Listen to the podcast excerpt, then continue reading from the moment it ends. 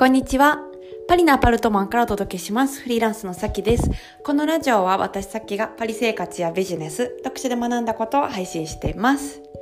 皆さんお元気でしょうか？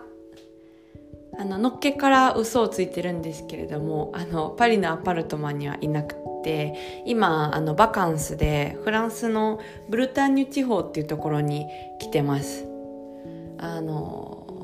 フランスの西か西の方の、まあ、海沿いの地方なんですけど結構こうバカンスフランスで行くって言ったらブルターニュに行く人は結構多くって、うん、であの、まあ、すっごい人気の、まあ、地方なんですけどそこにあのバカンスで私は来てます。まあ、1週間ぐらい、うんと、ここに滞在するんですけど、うん、の私とパートナーとあと親戚一同で、うん、あの来てるって感じで、えーと、結構ねあのリフレッシュできるんでめっちゃいいなと思って、うん、おります。であの一軒家なんか別荘を持ってる人はなんかその別荘とかに行ってうんと休んだりする人もいたりとかあとそのそういうねこう家を貸してるみたいなあの人も、まあ、結構いるのでそこを借りて行くっていう人も結構多いみたいな、うん。まあ、あと Airbnb とかホテルとかもいろいろありますけど、うん、今まあそのねえっと大きい一軒家を借りててで、まあ、そこに来てるって感じなんですけどめちゃくちゃ良くて、うん、もうここにちょっと 住みたいなみたいな感じに、はい、であのすっかり元気になってね、うん、いやリフレッシュ大事やなってすっごい今、はい、思っております。前回のあのポッドキャストであのマイナスエネルギーの対処法っていう話したと思うんですけどあのポッドキャスト撮ってる時もちょっとまだヘロヘロやったんであの微妙な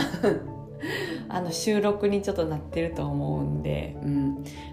すみませんって感じなんですけどもうあの完全に元気になりました。うん、バカンスのおかげもありますしあとなんだろうなあの人にこう相談したのとかはもう結構大きくってどどうしたらいいみたいなこの状況って、うん、だからなんかこう落ち込んだりとか何かあった時とかにあのやっぱりいいのはこう人に相談したりとかで相談して何したらいいっていうのを聞いてあの行動するっていうのが、うん、効果あるなっていうのを思ったんですよね。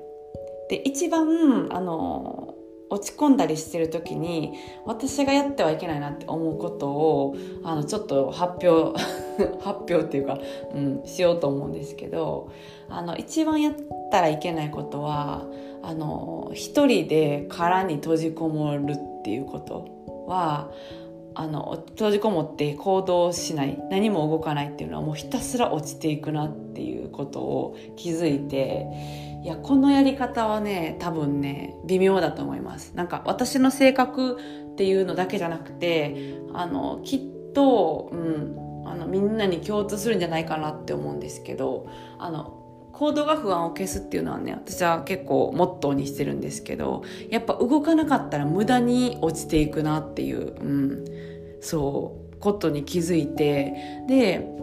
まあなんか今までそのビジネスの相談とか受けてきた中でもあのもう本当にこうしんどくて動けなくなってなんか何の情報もあの聞けなくなるみたいなことをあのまあ聞くんですけどこれそらそうなるわって思ってたんですよ。うん、もし落ち込んだりした時に何もせずにこうなんて言うんでしょうね。あの落ち込んだりとか、うん、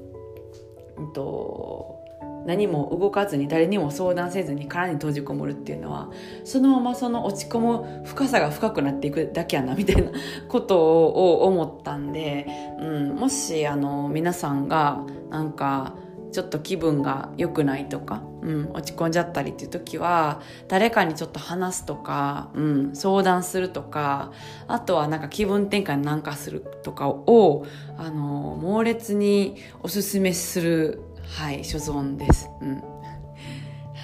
まあ、今日はこんな感じで、うんあのー、まあ、落ち込んだ時に絶対やってはいけないこと、うん、あの何も誰にも話さずに相談せずに動かずに閉じこもり続けるっていうのは、うん、良くないなって思って、はいうん、相談とか話したりとか動いたりとかするのがいいなっていう話を、えー、シェアしました。それでは今日はこの辺でそろそろお開きということで、また次回のポッドキャストでお会いしましょう。それでは皆さん素敵な一週間をお過ごしください。それでは。